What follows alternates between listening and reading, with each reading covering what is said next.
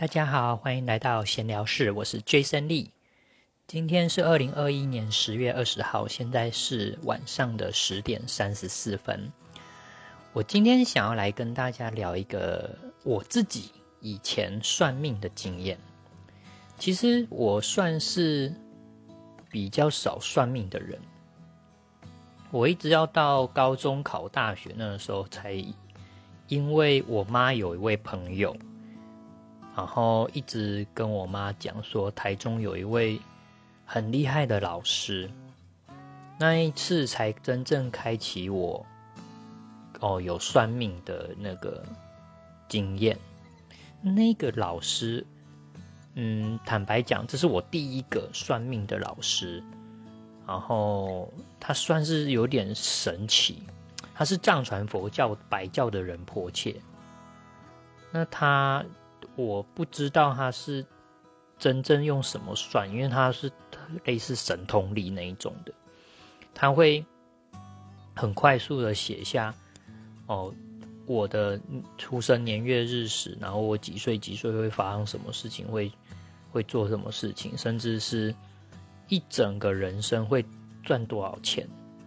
都可以巨细靡遗的一直讲讲讲到最后，非常可怕。然后我那时候年纪小，高中三年级那时候，我不知道他一直告诫我一件事情，他一直警告我不能去阴庙，不能去坟墓的地方，也不能去中国。那我当时不知道，我当时以为他只是说说。那后来。我大学的时候，真的有一个机缘，修了一门客家文化的课，那必须去做田野调查、做报告。我也去了新竹，真的去冒犯了。那后来所发生的非常奇怪、非常不科学的事情，我去到各大医院检查都没有办法找到问题，但是我整整个人就是快挂掉了，我才。真正的相信了那一个老师，那那个老师说我的一些亲戚，因为我有一些亲戚阿姨也有去给他看过，然后一个我妈认识很久的朋友，一个阿姨也有去给他看过。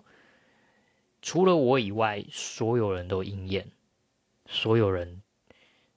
他讲的事情都一个一个应验，我觉得非常可怕。现在想来啊，现在想来才觉得很厉害。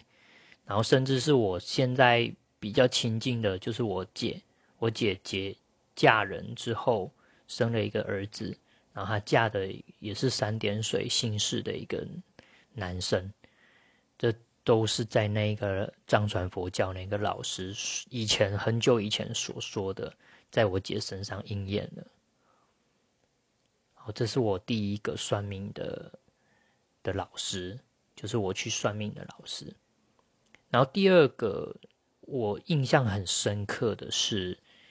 有一间佛寺，然后那个佛寺有个老和尚，然后他据说都会在过年农历年的时候，大年初一还是我记得好像是大年初一、初二、初三这三天会给人免费看手相。那原本他都算是行之有年，那我记得那一年我去的时候，他隔年就圆寂往生了，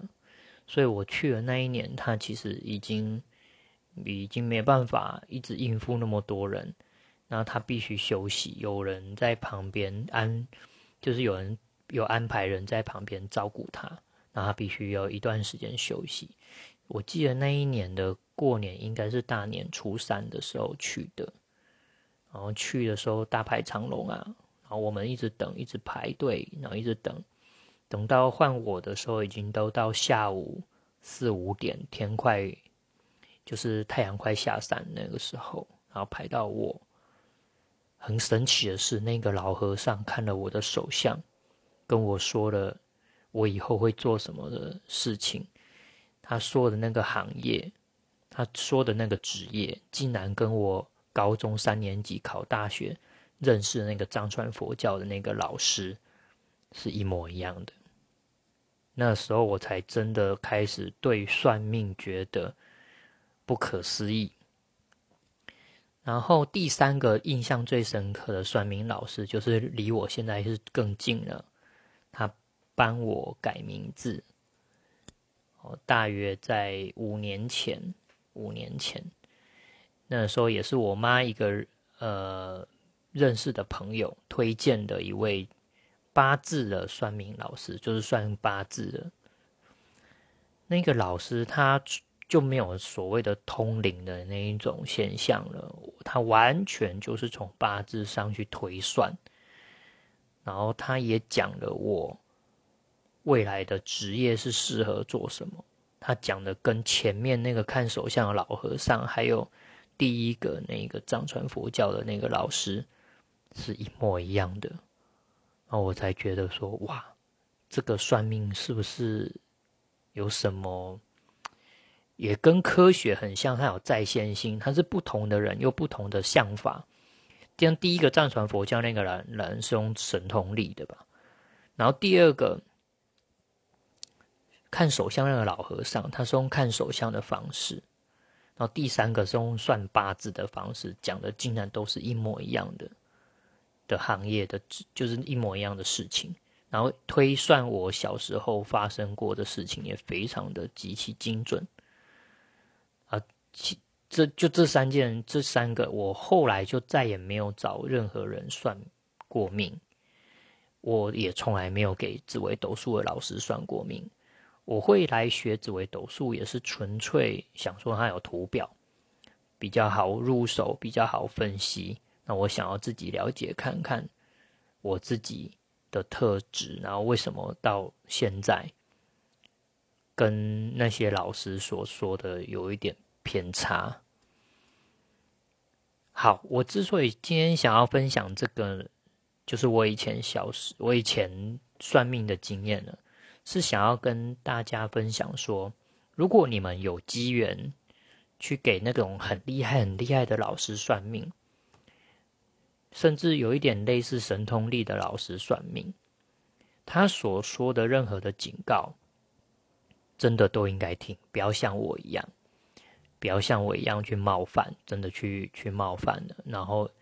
那个时候藏传佛教那个老师，他有跟我讲说，如果我去冒犯了我的禁忌，我一次是少十年的寿命。他就曾经问，一直问我说。你的人生有多少个十年可以减少？我那时候不晓得这么这个严重性，然后当时只是为了做田野报，就是田野调查报告，做报告，然后想说同学都可以去，朋友都可以去，为什么我不能进去？这样，然后那一次的经验我非常的震撼，所以我想说，哎，就这个。机缘让我想起了这这个这个经验，然后我就来分享给大家听。好，以上就是我今天想要跟大家说我以前算命的经验。好，请大家记住，如果有任何算命过的经验的人，如果有一些比较厉害的老师警告一些事情，真的都应该要听，都应该要听，真的，这样子才能真正。达到我们去算命，就是为了趋吉避凶。好，以上，晚安，拜拜。